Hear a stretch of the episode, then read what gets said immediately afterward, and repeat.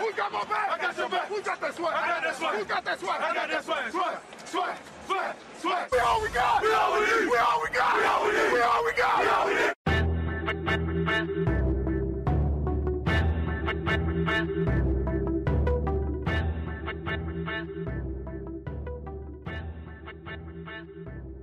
Fala 12 Man Brasil! Estamos aqui com o podcast e vamos trazer tudo o que aconteceu durante essa semana para vocês aí, esse jogão contra o Kansas City Chiefs, que nem foi tão jogão assim, mas é um jogo do Seahawks e a gente tá aceitando qualquer coisa depois de sei lá quantos meses sem a nossa querida franquia, né? Comigo aqui, meu sempre companheiro e velho amigo, que eu não gosto muito dele, é o Lucas. E aí, Lucas, diz aquele olá básico aí.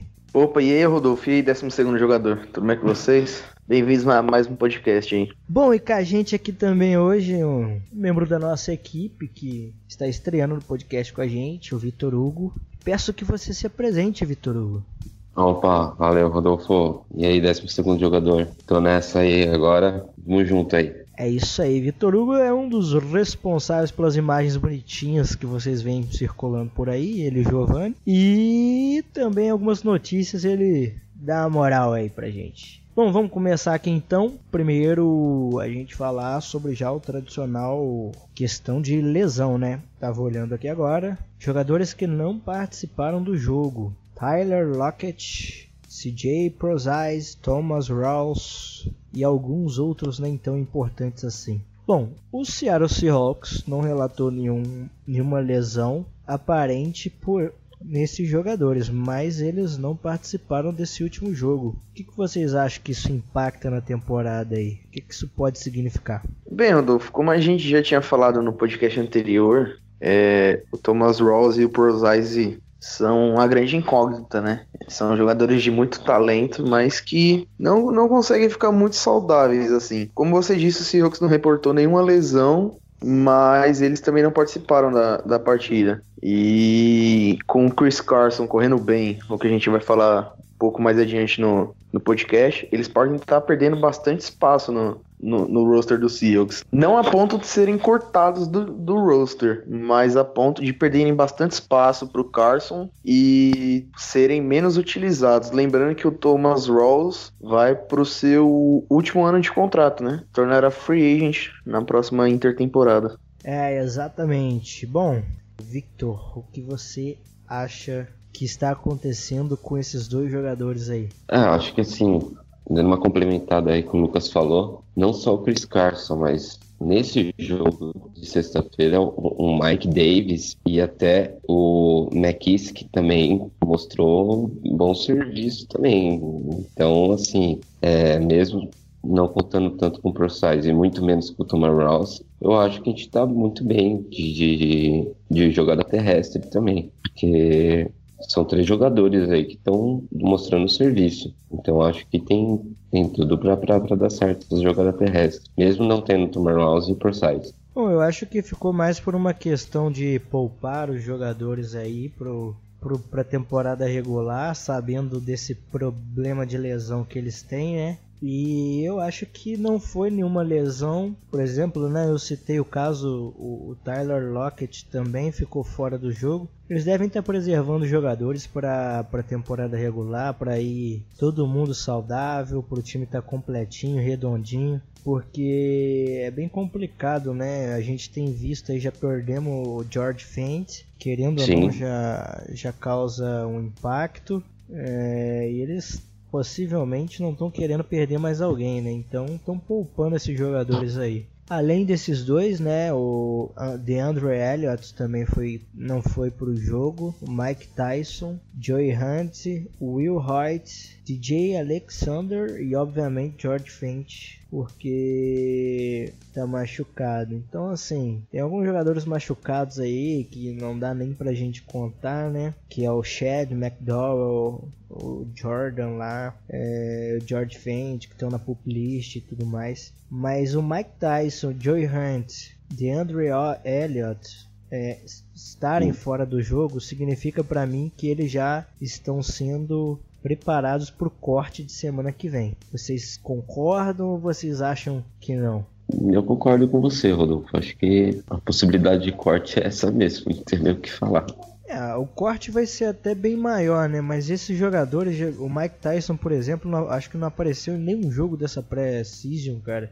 Eu nem lembro, ou se apareceu foi insignificante para mim não lembrar. Joey Hunt também. Ele apareceu só um pouco do jogo contra o Chargers, no último período. É. Então, mesmo assim, então eles já viram que não é um jogador que vai ficar no time. Me surpreende o DeAndre Elliott, porque ele tinha crescido bastante no final da temporada passada, com a lesão do Shed ele entrou. Parece que ele vai ser cortado, né?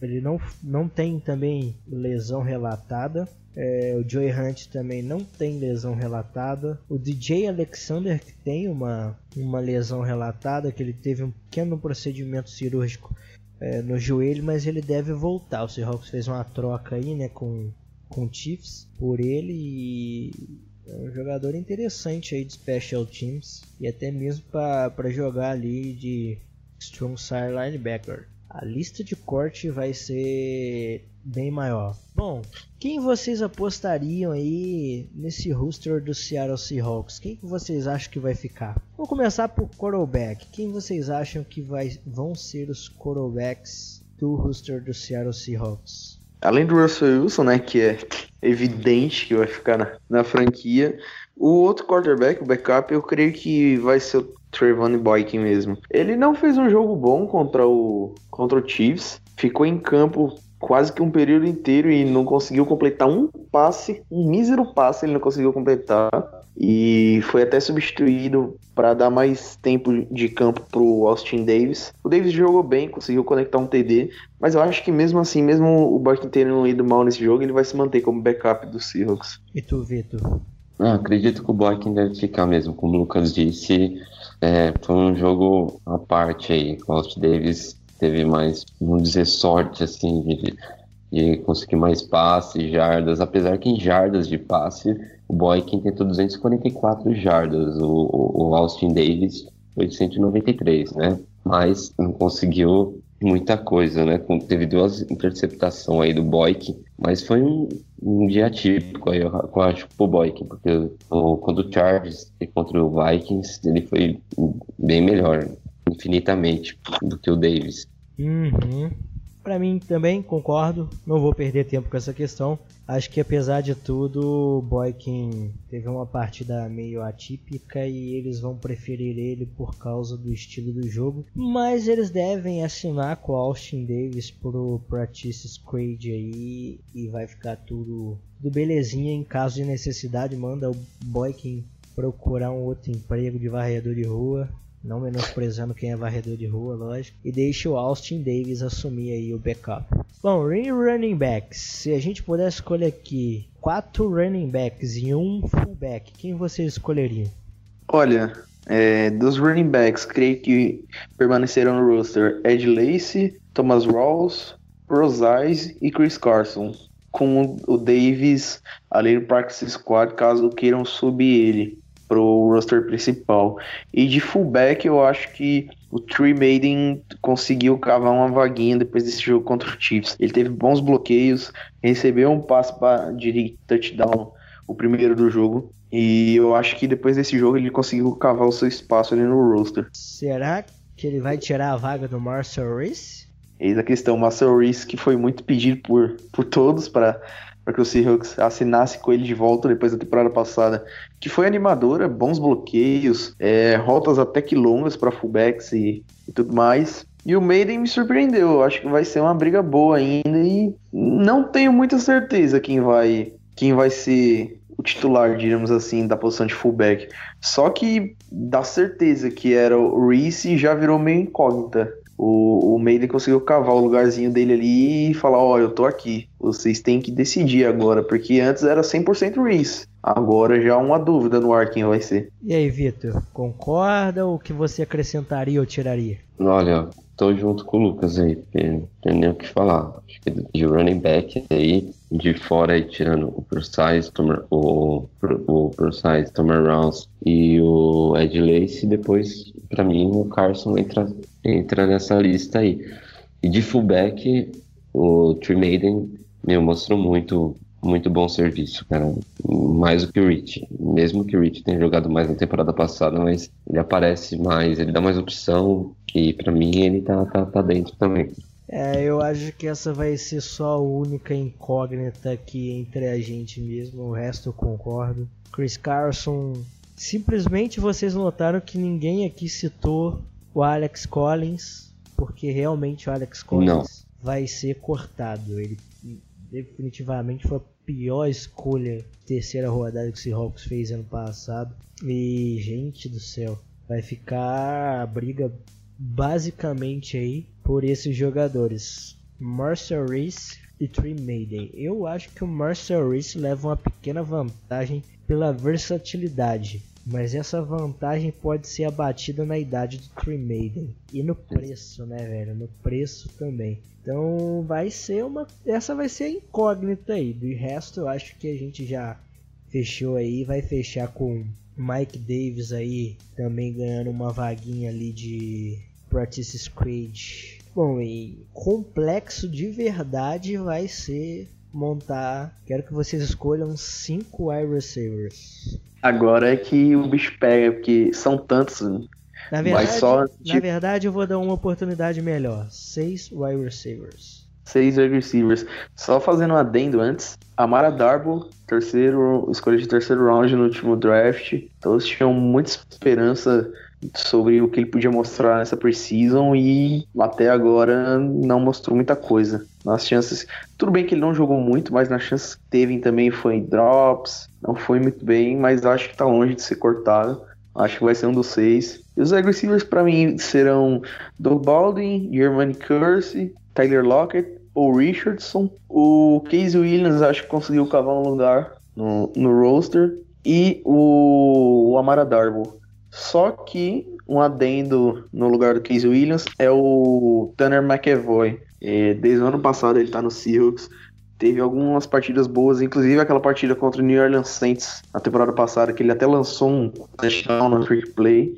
E no último jogo contra o Chiefs, ele recebeu né, o passe para touchdown lançado pelo Austin Davis, um jogador alto que tem bastante noção de campo, onde ele tá no campo. Eu acho que ele pode brigar com o Casey Williams pela última vaga na, roster de wide receivers. Botando lenha na fogueira aqui. Mas e o McKissick? Será que ele não entra aí depois de tantos bons jogos? Uh, mesmo de, depois dessa pré-temporada, eu acho que ele ainda vai continuar ali no Practice Squad. Não acho que ele vai tirar o lugar no roster de Amara Darbo, que foi terceiro round, de Case Williams, que fez ótimos jogos, inclusive o jogo contra o Minnesota Vikings, que ele teve aquele primeiro drive fantástico, e talvez ali do McEvoy. Talvez na ordem de preferência ele consiga ultrapassar o McEvoy, mas não acho que ele consiga cavar um lugar no roster. E aí, Vitor, mudaria alguma coisa? O que, que você acha aí? Como que fica essa posição de wide receivers? Uh, em relação ao que o Lucas falou, eu mudaria só eu manteria o McVoy e tiraria o Curse. Eu acho que o Curse, só nesse jogo agora, contra os Chiefs, ele fez uma, uma boa recepção, mas, cara, desde o ano passado, sabe, a média dele não, não tá legal, cara.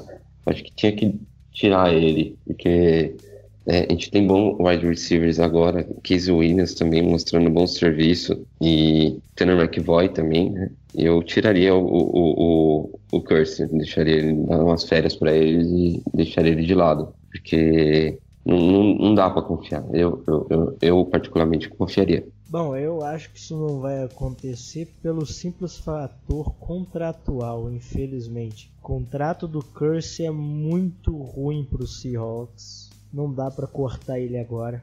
É, Seahawks. Infelizmente, mas liberaria uma, um cap legal no nosso. Liberaria bem pouco esse ano, na verdade. Ano, se corta ano que vem, o fim da temporada, aí são 5 milhões que libera. É muito dinheiro. É. E se corta ele agora, ele vai carregar muito dinheiro do Seahawks ano que vem também. E a gente vai precisar, caso necessite de um left tackle, né? Ou de algum jogador importante aí que a gente venha perder ou renovar. Caso Jimmy Graham, precisa renovar ainda. É, na minha opinião, fica Doug Baldwin, Tyler Lockett, Paul Richardson, Jeremy Curse, Casey Williams, Tanner McEvoy. E aí, cara, eu acho que sobrou pro nosso querido Amara Darbo. Ele vai ter que fazer um quarto jogo de pré-temporada muito bom para ganhar uma vaguinha, viu? Que eu acho que azedou para ele. E o McKissick, que eu acho que é o caso que o Lucas falou mesmo, é jogador de practice squad, apesar dos bons jogos, é, deve ser um suplente aí na, na necessidade de algum jogador que venha eventualmente se machucar. Bom, e passando aqui para os nossos recebedores mais gordinhos e mais fortes, né? Os Tyrants. Quem são os três Tyrants? Essa é óbvia, né? Essa a gente precisa nem discutir que vai ser Jimmy Graham, Luke Wilson e Nick Vannett. Mas gostaria que vocês dessem a opinião, né? Sim, eu acho que é, é, como você falou, é bem óbvio, né? Jimmy Graham, Luke Wilson que renovou o contrato e o Nick Vannett. Não, não, não, não será muito longe disso. É, mas só um adendo, o que eu gostei nessa, nessa preseason é que o Vayner teve mais snaps para receber passes, né? A gente cobrava isso ano passado e ele recebeu até umas, umas bolas bem longas. No jogo contra o Minnesota, ele recebeu um passe para mais de 30 jardas. E eu até brinquei, eu falei, poxa, o coitado de Jimmy Graham, ninguém coloca uma, um, uma rota longa pro coitado. Aí, pro Nick Vennett, eles colocaram logo duas no jogo. Mas, brincadeiras à parte, eu acho que não vai fugir muito disso, não. O Vennett já tá sendo preparado para substituir possivelmente o Luke Wilson. É, não tem nem que falar. É os três Tyrants. É, basicamente esses caras aí, né? Não tem outras opções. A gente não draftou ninguém esse ano, a gente não contratou ninguém. Então, bem provável, bem provável nós 100% certo esse daí. Então vamos para a linha ofensiva, que é uma coisa mais complicada, e essa eu vou começar porque o certo aqui é o Justin Britt. Esse é meu primeiro nome. Justin Britt é o nosso center e ele com certeza vai estar tá aí acabou de renovar, vai estar no roster. O Luck Joykel, o Mark Glowinski, o Jermaine Ferry, embora eu não goste dele, mas vou falar sobre ele no, no nosso comentário sobre o jogo. Odeia Bush, eu não gostei desse jogador, já adiantando. Rizzo Diambo, Ethan Polsi e Matt Tubin.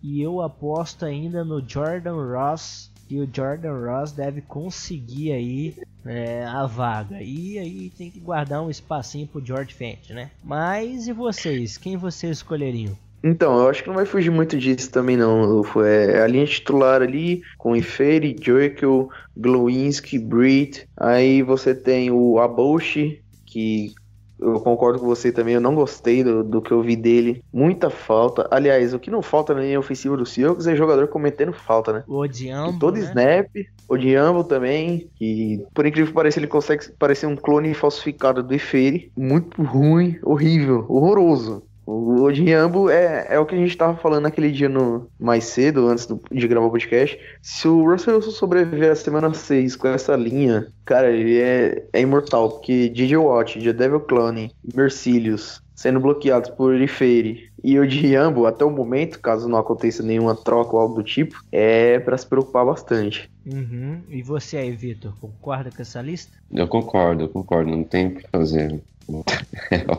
a linha ofensiva que a gente tem, cara. Não dá para piorar mais. Apesar que a gente melhorou, apesar que, que seja inacreditável, mas está bem melhor que ano passado. Mesmo, mesmo com esses caras com frente fora, é, em média aí, o, o Russell Wilson está tendo até 7 segundos, 7, 8 segundos para pensar. Coisa que ano passado não tinha. É, eu li um comentário de um jornalista americano que falou assim: o Russell Wilson tá tendo tanto tempo para pensar que ele não sabe o que faz com a bola. Aí ele sai correndo, desesperado, porque. É quase isso. Porque ele, ele nunca teve esse tempo, entendeu? Apesar da gente estar tá criticando aqui, é, se a gente levar isso por um lado bem técnico mesmo, o, o Lucas falou ali que o Odiambo.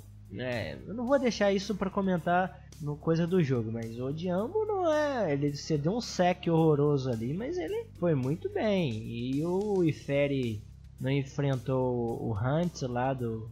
O Hunter, né? Do, do, do Vikings, mas. E nem o Justin Houston, né? Que estava fora desse jogo, mas ele foi muito bem, cara. Foram do, os tackles não foram tão ruins assim, não. Mas. E uma outra estatística, devo acrescentar o que o, acrescentar o que o Vitor colocou. É, ano passado, o nosso sack rating era de 8.5, cara, na pré-season. Esse ano tá de 4.7. É, é, tipo, quase a metade. Ele é um pouco mais da metade. Então, mano, é, deu uma melhorada boa. O Russell está tendo tempo para pensar. E se essa linha ficar boa, a única coisa que eu mexeria é botar esse Jordan Ross testar ele ao máximo porque eu gostei desse jogador de left guard, mano. Ele é muito sólido, é difícil movimentar o guri, viu? Que tamanho Hum. de jamanta. Bom, então pra, pra gente também continuar aqui, vamos falar agora de linha defensiva. Quem seriam os nove nomes que vocês é, deixariam aí pra temporada regular? Bem, além do Michael Bennett, né, que é certeza, Cliff Averill, Frank Clark, que tem evoluído a cada ano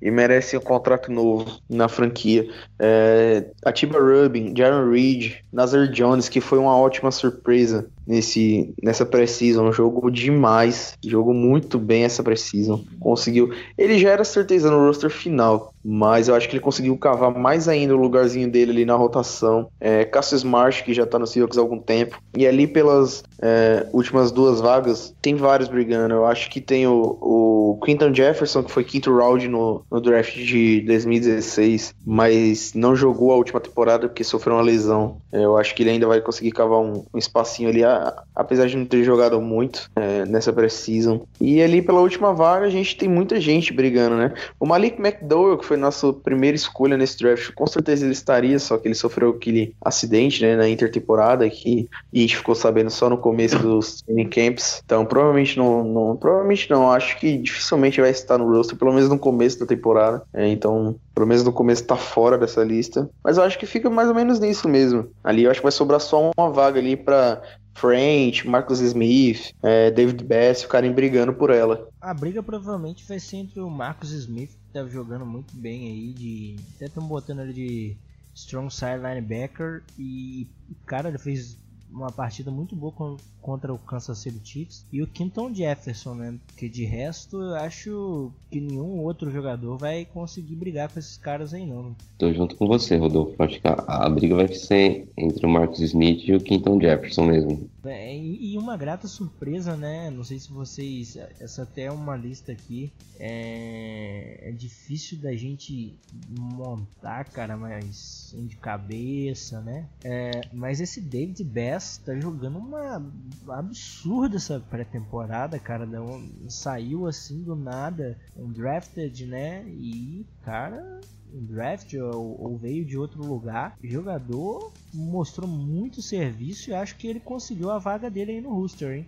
É, foi bem. Bom, e como o Lucas falou, né, o McDowell provavelmente estaria nessa lista aí, alguém perderia a vaga, ou já estaríamos com, com os nove nomes aí que é o Seahawks costuma levar, fechados, mas infelizmente o McDowell tá machucado, a gente tá achando muito estranho, porque essa semana vazou um vídeo, a gente até compartilhou em Exatamente, o cara an- andando na rua, normal.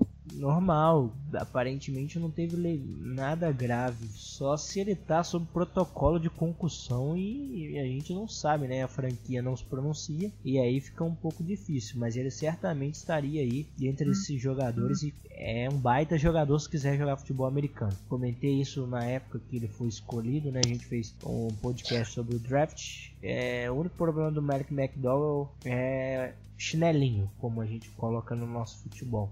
Ele é meio chinelinho e diziam lá em Michigan State que quando ele não queria jogar, ele realmente cagava o bagulho, né? Então, acho que vai depender aí dele voltar e mostrar serviço. Mas ele com certeza vai ter uma vaga aí assim que ele for acionado da, da Pup List. Bom, pra gente continuar aqui e fechar, linebackers, cinco escolhas. Vamos lá. Bem, além dos confirmados Bob Wagner e KJ Wright, é, eu acho que não foge muito do Terce Garvin, tem feito uma precisão boa. Ah, o DJ Alexander, que é uma, como a gente falou quando ele foi trocado para o Seahawks vindo do Chiefs, é um ótimo jogador de special teams e pode render alguma coisa ali de linebacker também. E nessa última vaga eu acho que ainda tá em aberta entre o Will Hood e o Mike Morgan.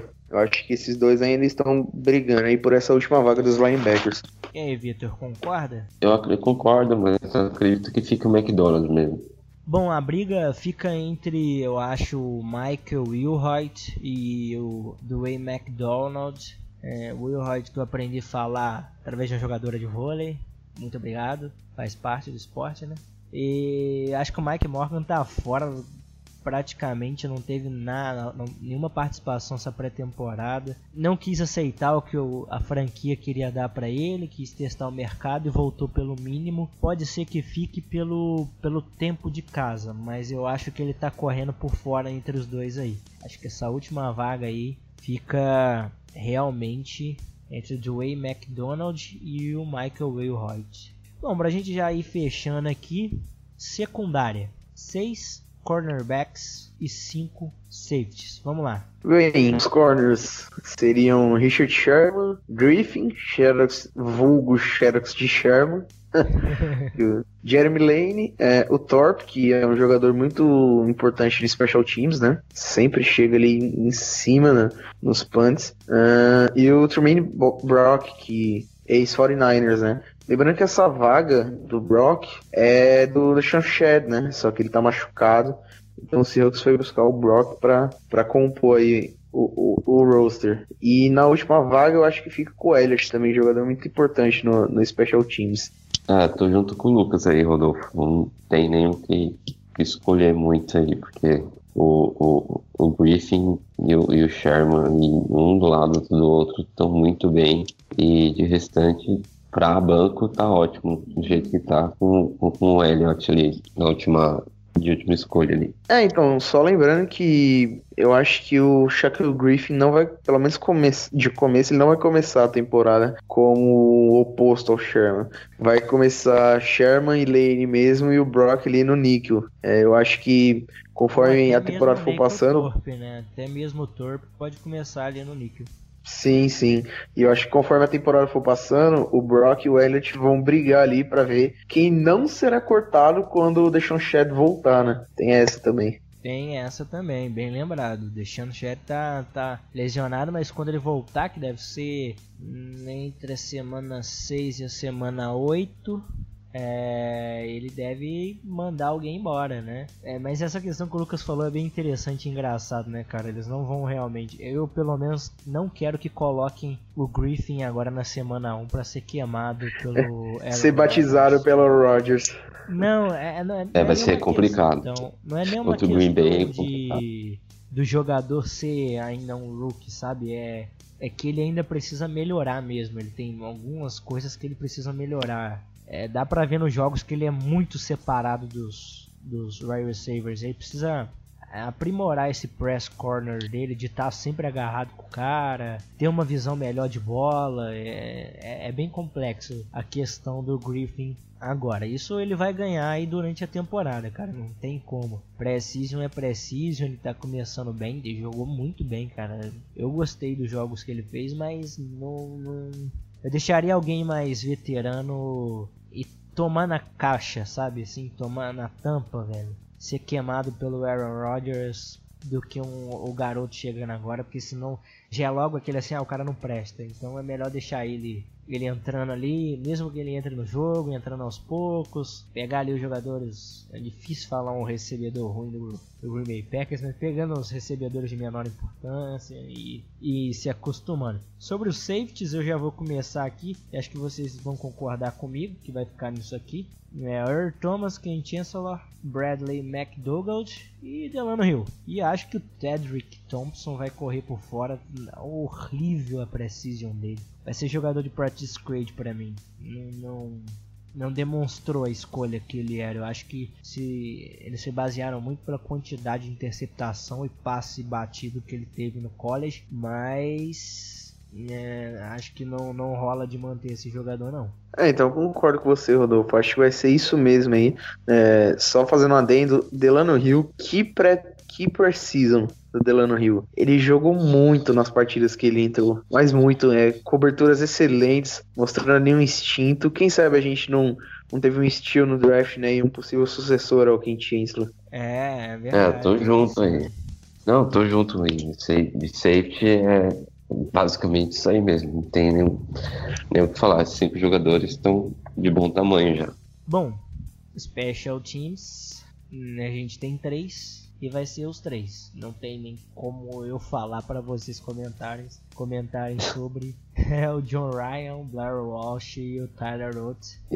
E é o que a gente tem para hoje, né? Só fazendo um adendo, o Blair Walsh fez uma precisão melhor do que eu esperava. Ele tá chutando Nossa. muito bem. É diferente do Rauschka da última temporada. Lembrando, não é o Rauschka de toda a sua história no Seahawks, é o Rauschka da última temporada, que nos custou vitórias suadas, inclusive contra o Cardinals no, no Arizona. É, o Walsh tá, tá chutando bem, chutando ali com direção, no meio do Y, chutes altos. E os dois primeiros chutes dele no jogo contra o Chiefs, eu só queria é, falar isso para ver se vocês perceberam também. Se ele fosse bloqueado, não seria culpa dele, como foi algumas vezes culpa do, do Rauschka na, na última season. O, os bloqueios do Special Teams ali no, no, nos field goals do, do Walsh deixaram a desejar. Ele quase foi bloqueado duas vezes seguidas nos chutes dele. É, isso aí eu também notei. É, e alguma, algumas, alguns snaps estão vindo bem baixo, né? O, o, próprio John Ryan teve uma hora que pegar a bola praticamente no chão, cara. Foi no limite. Se aquela bola toca no chão, meu Deus, ia dar muito ruim. Então, é, essa questão de melhorar aí, viu, Tyler Roth? E essa linha também de proteção aí, porque tá meio complexo o jogo passado. Bom, falando sobre o jogo passado, a gente vai dar uma passada rápida pelas coisas que aconteceram no jogo. E aí eu já vou emendar, né? Vamos nessa questão de posição posição. O que vocês acharam aí da linha ofensiva do nosso ataque? Como é que o ataque se comportou nesse jogo? Oh, em geral, Rodolfo, eu achei que, bom, como eu tinha falado anteriormente, a nossa linha ofensiva melhorou comparando ao ano passado. O Russell Wilson teve bem mais tempo no pocket, né? Em média aí, pelo menos 7 segundos ele tem para pensar. É, as contratações de wide receiver e o Case Williams, enfim, o McVoy também tem, foi bem também, dá uma segurança melhor aí pro ataque. É, a nossa linha ofensiva aí, tirando o Fente, que se machucou, mas como eu disse, tá, tá, tá bem melhor o tempo no pocket. A nossa defesa continua, para mim, melhor ou regular do que o ano passado. E a gente teve aqui sete sacks, mas contar com os sacks aqui dos sete, vai ter sido um cinco em cima do, do, do, do Boyd. Mas em geral aqui, total de first down a gente teve 72. O, o Chiefs teve 51, né? E Total de jardas corridas aqui, 420. O Chiefs teve 212. Então, assim, teve bem mais posse de bola. Foi 33 minutos e 30 de posse de bola contra 26 e 28 do Chiefs, né? De gols aí de 9, 8, como o Lucas falou aí. Então, o, o, o Blair Walsh tem tá com o pezinho bom, né? Comparando com o ano passado, o desastre que foi do, do, do. E é isso que eu tenho para falar aí do, do, do jogo. Basicamente é isso. Sim, é, depois do, do, do Victor ter falado as stats, eu queria só destacar um jogador específico que é aquele momento hashtag empolgou do, do podcast. Chris Carson, arrisco-me a dizer que brigará com Ed Lace pelo posto de running back número 1 um do Seahawks, visto que Thomas Rawley não consegue ficar saudável e o Prozise não é um estilo de running back número 1, um, né? Mas aquele running back de terceiras descidas, running back para receber passes e tudo mais. O Chris Carson é uma ótima surpresa, escolhido sétimo round no último draft e tem feito a precisão brilhante, diria assim. Acho que de corte certo ele se tornou viável na posição e eu arrisco a dizer que ele vai brigar com o Ed Lace pelo posto de número 1. Um. Ele tem corrido muito bem, tem me animado é, Bacon bastante. Man, Bacon Man que se, se, se cuide aí. É, eu acho que o Lace ainda vai, pelo menos no começo da temporada, ele ainda vai ser o running back número 1. Um, até por ter mais experiência na liga, é, ter sido uma, uma contratação, digamos assim, para resolver a posição do Seahawks. É, conseguiu perder um peso, conseguiu atingir as metas. Lembrando que ele ainda tem mais uma para atingir até o começo da temporada. Mas o Carson, pelo menos ali de running back 2, revisando com o Lace, acho que ele já conseguiu esse espaço. É, o Lucas resumiu muito bem o, o que eu também tenho como visão aí de, dessa questão. Acho que o ataque tem se comportado muito bem. A linha ofensiva, apesar dos pesares, ela tá melhor do que a do ano passado. Ela tá se comportando melhor, dando mais tempo pro Russell Wilson. Apesar do sec no Russell Wilson ontem, o Rizzo Diambo foi muito bem. Para quem quiser é só entrar lá no nosso Twitter, tem um vídeo de um minuto e pouco lá com as 25 jo é, 27 jogadas de pass protection e cara, ele foi bem quase 80 ou 70% dos snaps. Tipo, dos 27, uns 19, 20, ele foi muito bem. Então, a linha ofensiva ela tá melhorando. Agora, a questão é pré-temporada, cara. O Chiefs estava só com Chris Jones de, de jogador relevante na linha, sem Justin Houston. Então, assim, é, tem que ver como ainda vai se comportar. Eu não gostei desse Odeia Bush, cara. Não sei, não, não, não me parece um jogador confiável. Por isso que eu falei que eu daria uma chance pro Jordan Ross, mas de, de right guard, né? Porque left guard, eu acho que eles acharam uma consistência no Luke Joykel. É, por isso até que eles não colocam ele de, de left tackle. O suporte que ele tem dado como guard é, tem sido muito mais interessante do que propriamente ele está na posição de left tackle. Pode ser que durante a temporada, como a gente citou, né, o, o Rizzo Diambo não é o jogador correto para a posição ali. Eu acho que ele, eles deveriam fazer a inversão. Coloca o Joykel de left tackle e o Diambo de left guard. Mas é, esperar para ver, galera, porque aparentemente a gente deu uma melhorada muito boa. Essa situação de running back aí é uma maravilha, viu? Ou é escolher e ser feliz. Se a linha ofensiva realmente melhorar, eu acho que o Ed Lace teve ótimas corridas contra o Chiefs. O Chris Carson não precisa nem dizer nada. Acho que no começo de temporada, se o Thomas Rawls não tomar cuidado, ele perde a vaga dele pro Chris Carson. Para mim, ele já tá com um pé de, de perder essa vaga. E os wide receivers, é. Cara, com essas plumas que o Russell Wilson lança, é bem fácil de pegar, né? Pelo amor de Deus. É, mesmo assim, teve drops, mas Doug Baldwin aí mostrando que vai botar para ferver na temporada ele Jimmy Graham. E a minha única questão da, da, do ataque é só a red zone. Ainda temos problemas na red zone. Bom, e, pá, complementando o lado defensivo, né, velho? A defesa.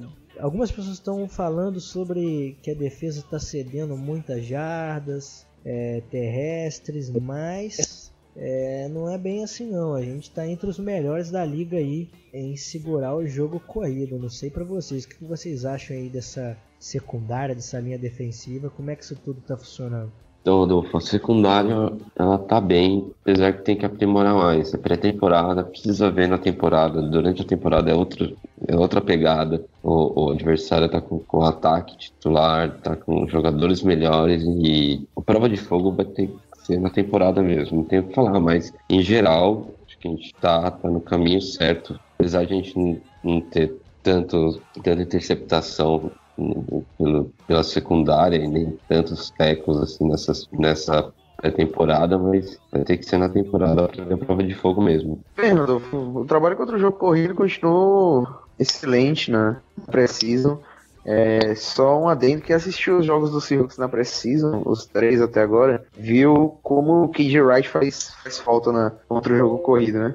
Ele não jogou contra o o Minnesota Vikings e o Darwin Cook teve excelentes carregados já, já contra o, o Kansas City Chiefs. Ele voltou a jogar e já jogou bem. Ele faz uma ótima dupla de linebackers ali com o Bob Wagner infiltrando no, na linha ofensiva do, do adversário. E ele é, ele, ele é o, o linebacker que, que faz essa, essa proteção contra o jogo corrido, né? E a falta dele no, no, no, time mostra como fica exposto ali, né? Não, não só os defensive tackles e deficientes conseguem parar o running back, ele, ele faz uma falta tremenda. É, essa temporada a gente tá sendo colocado como nessa pré-temporada, né? A gente tá como é, é a nossa melhor pré-temporada, assim, em vários aspectos. E a gente está muito bem contra o jogo corrido. A gente está entre os se eu não me engano, entre os cinco melhores contra o jogo corrido em toda a NFL nessa precisão. Então, o time na defesa ele tá sempre muito redondinho, né, cara? É, é, a gente tá muito bem. Então, assim, é continuar o trabalho. Não, não vi o Kansas City Chiefs sendo um adversário tão grande assim para a gente ter essa grande avaliação. Mas, por exemplo, o Seahawks essa pré-temporada tem uma média, tá liderando a NFL com 14.7 pontos por jogo. Essa é, na verdade, a quarta melhor marca da NFL uh, na pré-temporada até agora. Então tá muito bom o que o Seahawks está fazendo. E assim, protegendo o Russell Wilson, a gente vai bem longe, cara, porque essa defesa, se se manter saudável, vai estar tá muito monstra. É, e o choque de realidade vai ser no primeiro jogo da, da, da temporada regular, que vai pegar o Green Bay no Lambeau Field, e aí eu quero ver a linha ofensiva funcionar. E se funcionar, meu amigo, pode contar pro resto da temporada aí que vai longe. É verdade, é verdade. E vai ser a chave da vitória contra o Packers, né, no Lambeau Field. Se a linha ofensiva jogar bem, o Seahawks ganha uma chance ali, diríamos que de 60 a 40 para o Packers, 40% de chance de vitória ali. Mas é, a vitória para mim passa por eles. A defesa eu acho que vai conseguir segurar o Aaron Rodgers, só que um, uma defesa segurando um quarterback igual o Aaron Rodgers e o ataque não produzindo, não consegue segurar o jogo todo, né? Uma hora história. Então a linha ofensiva tem que. Vai ser a prova de fogo deles. Eles têm que jogar bem contra o Packers para termos chance de já começar a temporada ganhando no Lambeau Field. Cara, eu, eu tava pensando hoje sobre esse assunto e é bem complexo, né?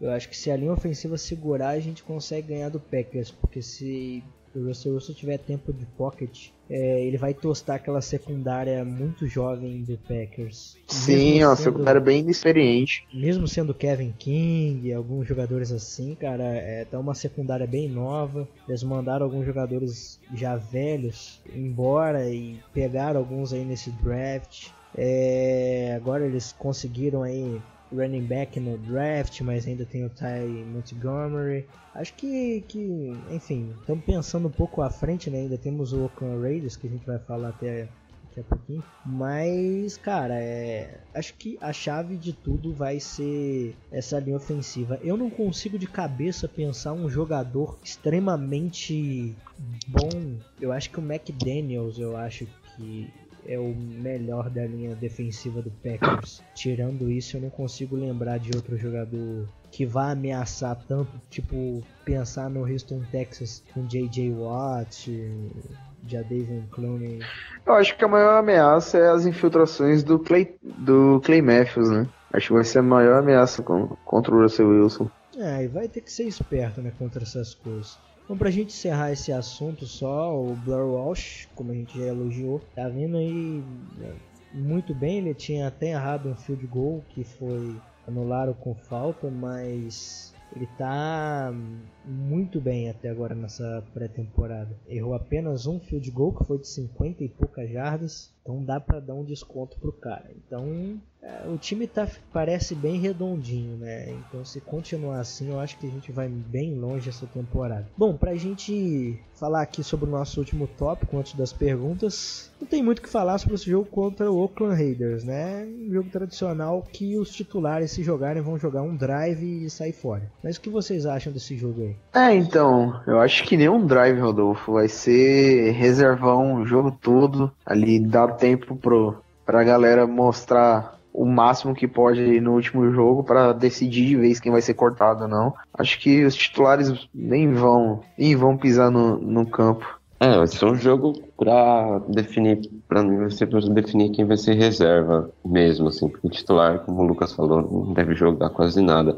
E quem, tem, quem tá esperando ver o Marshall Lynch contra a gente, acho que não vai ver não, porque os caras do Raiders não vão queimar ele também num, num quarto jogo de pré-temporada, né? Com certeza não. Eu queria só que acontecesse uma coisa. Um drive, Kalil Mack de um lado, Rizzo Jumbo pra gente ter uma noção do que vai acontecer durante a temporada. Pelo menos, assim, sabe, uma, um drive inteiro eh, desse confronto pra gente ter uma noção do que, que o garoto pode aguentar como left tackle. Eu queria realmente ver isso. E primeira jogada, se o Russell Wilson toma um sec, eu já tiro, sai todo mundo. Já, a gente já viu que vai dar merda, então é melhor não, não continuar. Esse jogo é, é, o jogo de definir que a gente até falou sobre aqui, né? Projeção de roster, né? É, ver as últimas vagas a serem fechadas, quem vai ficar e quem vai ser cortado. Para esse time, como eu disse, tá bem redondinho para essa temporada que tem a gente tem muito, muito, muita chance de, de ir ao Super Bowl. Bom, galera, agora é o momento das perguntas de vocês, né? O Leandro Valejo Zarans que mandou aqui pra gente se ainda está aberta a vaga de backup quarterback do Russell Wilson, já que no último jogo Trevone Boy que não rendeu absolutamente nada. E aí, o que vocês acham dessa questão? Gente já até comentou sobre isso antes, mas vale a pena ressaltar. Bem, eu acho que não tá aberto, eu acho que vai ser do Boykin mesmo. Até porque o Boykin é, mostrou bastante na, na temporada passada, na sua temporada de rookie. Chegou a jogar um bom tempo até do jogo contra o 49ers na temporada regular, depois daquela lesão no tornozelo do Russell Wilson. E nessa, nessa precisão também ele teve é, jogos bons, não, não jogou bem contra o Chiefs, mas acho que foi algo mais é, acaso ali, uma partida ao acaso do, do Boykin. E até pelo estilo de jogo também, né? Que é parecido com o Russell Wilson. Acho que ele vai ser mantido como backup. Ah, eu tô com o Lucas aí também, Rodolfo. O Boykin só teve um, um jogo atípico aí contra os Chiefs, mas ele é mais seguro que, que, que, o Austin Davis, até porque o Austin Davis também nos tempo também no grupo e provavelmente ele vai ser o backup do, do Russell Wilson. Pra mim já é. Pois é, então eu concordo com vocês. Acho que acho que é a questão muito mais do, do, estilo de jogo parecido com o Russell Wilson, né? Ele é uma imitação do Russell Wilson. Tem é o Wilsinho. É, Wilsinho, Wilsinho. É o apelido dele né, agora. Os dois têm mesmo porte físico, mesmo tamanho, mesmo envergadura e tudo mais. Então acho que é, essa questão pesa muito e como vocês já ressaltaram, a gente já disse, né? É um, foi um jogo atípico. Não é um jogo que ele nunca demonstrou isso, sabe? Esse jogo horrível que ele fez, ele sempre mostrou ter bons jogos e assim, ao ponto de você pensar que se algum time precisar de um quarterback, ele pode chegar no Seahawks e esse Trevon Boy quem é? Você aceita uma escolha de tanta rodada, alguma coisa assim? Ele realmente tem algumas jogadas muito, muito boas. Então acho que ele já ganhou sim essa vaga aí. Então, isso, isso que você tava falando, o Boykin, ele é melhor do que alguns, alguns QBs titulares da NFL, né? Brian Hoyer, por exemplo, o que é titular do São Francisco 49ers, o Boykin é melhor, me desculpe, mas mesmo o Boykin tendo esse jogo horroroso contra os Sam Chiefs... Bradford. Sam Bradford Mike Glennon, que é titular de Chicago Bears. Não acho que o Glennon vai ficar muito tempo, né? O Trubisky vai tomar o lugar dele. É, como o Kaiser já tomou o lugar do, do Osweiler no, no Browns. Mas o, o Boy que pode ser até titular em algumas franquias na NFL. É melhor que o Jay Cutler. Aí eu acho que forçou um pouco a barra. É, o Jay Cutler é, é, O pessoal bota muito ele pra baixo. Ele fez um, fez um jogo de pré-temporada aí que eu assisti e ele foi muito bem, cara. E ele dá certo com a Adam Gaze, cara. Tirou a Adam Gaze, eu não sei, ele apaga. Desliga. Bom, outra pergunta aqui pra, que mandaram pra gente foi o Fernando Agnes. Ele pediu pra gente fazer um power ranking das 5 melhores equipes da NFC e das 5 melhores equipes da AFC. Vamos começar pela nossa divisão NFC. Quem vocês acham que são os 5 melhores aí da NFC? Dallas Cowboys, Seattle Seahawks, Green Bay Packers, Atlanta Falcons e Tampa Bay Buccaneers da NFC. E aí, Vitor, o que você acha? Olha, vou falar pra você, tô junto com o Lucas, viu? Por incrível que pareça. Acho que pode trocar ali só o, o Packers com o Falcons, mas eu tô querendo ver esse ataque do Falcons depois da saída do Shanahan. A defesa vai continuar excelente, né? Com o Dan Quinn ali de head coach. um pouquinho nessa semana 3 da pré-temporada, viu? Sim, eu tô querendo ver na temporada regular como vai ser esse ataque com o Shanahan agora em São Francisco. E na AFC, Patriots, né? Não tem nem o que dizer. Acho que para alguns torcedores do Seahawks vão ficar tristes comigo, mas eu acho que o Patriots já é certeza, pelo menos na final da, da AFC, né? Não tem como certeza. eles não estarem na, na final da AFC. Acho certeza. bem difícil.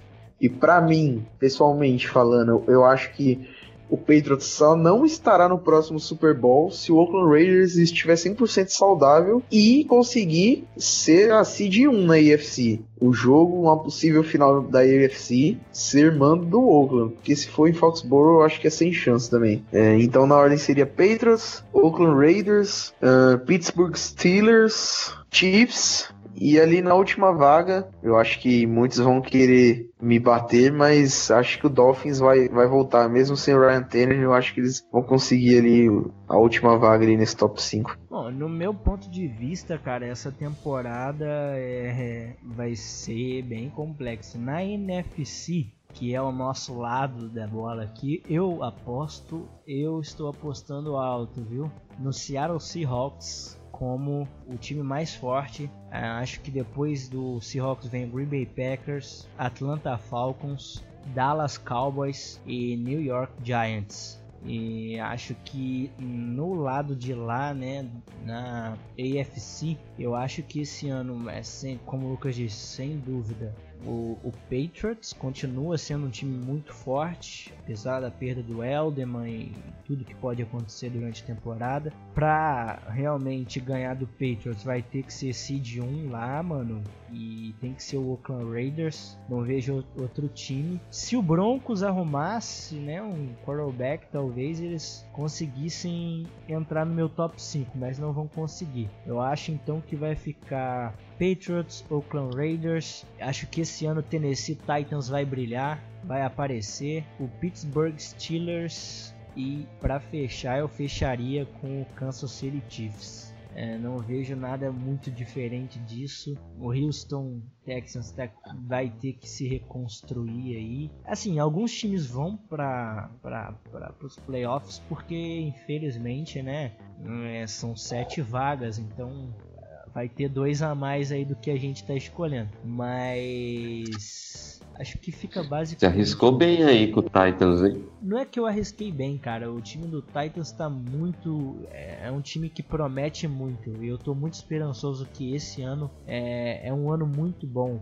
Eles têm DeMarco Murray, Mariota jogando muito, uma linha ofensiva maravilhosa tem Tyrande, esse ano pegaram recebedor, secundária arrumada, linha defensiva melhorou muito, não muito, mas melhorou. E linebacker também, então acho que esse ano é o ano do Tennessee Titans brilhar naquela divisãozinha deles ali. Viu? Bom, a nossa última pergunta aqui é uma pergunta de Matheus de Melo que ele fala o seguinte: Por que o Joykel não disputa a vaga de tackle? E aí? Eu acho que vai mais ou menos daquilo que você falou ali no podcast, Rodolfo. É, conseguiu. Mesmo ele cometendo muitas faltas, ele. Seattle achou uma consistência nele ali de left guard e não tá querendo mexer, sabe? É tipo, achei alguém que jogue razoavelmente, então eu não vou trocar ele para outra posição para ele ter que se adaptar de novo. Vou manter ele aqui e tentar achar um substituto pro frente left tackle. Eu acho que é mais nesse sentido. É, vou na sua linha aí, Lucas, porque melhor não inventar. O cara fixou bem de guarda, colocar o cara de tackle e não dá certo, aí vai dar problema, e até arrumar de novo, aí lascou. É, e aquele negócio de, diríamos assim, entrosamento, né? Não dá para ficar trocando toda hora, troca um pra um lado, troca outro pro outro, não, é, não funciona, né? Tem que arrumar ali uma, um esqueleto da linha ali e manter. Se uma peça sai, no caso do Fent, você tem que arrumar outro left tackle. Não pode trazer o Jericho. Lembrando que se o Jericho virasse left tackle, não seria só isso. O Glowinski voltaria a ser left guard, aí mudaria o lado direito da linha ofensiva também, ou seja, então você trocaria ali. É, mex... mexeria com a linha toda. Então eu acho que é por isso que ele não briga pela vaga left tackle. É, não é necessariamente mexer na linha toda, né? Mas você mexe numa coisa como eu disse. Eles acharam um apoio muito bom ali de left guard e as cara, os edge rushers da, da NFL hoje eles têm uma mania muito muito legal. Você pega um tape do Von Miller, do Khalil Mack ou de quem quer que seja, os caras vão correr para fora para tentar dar o arco no, no left tackle. O que o left tackle precisa fazer é só manter o cara longe do quarterback. Nesse tempo, se o left guard, que era uma coisa que não aconteceu ano passado, conseguir segurar o jogador dele, cara, é corrida. Corre e vai embora. Teve duas jogadas ruins do Seahawks contra o Chiefs que aconteceu isso. O que atrapalhou foi que o Joyka não conseguiu segurar muito bem, que foi um, um problema de inconsistência, duas jogadas. Mas é, no mais é isso, cara. É, não, não ficar trocando muito. É, se eu fosse trocar, eu realmente penso que daria sim para trocar o Joyka com, com, com o Rizzo Diambo e fixar isso aí.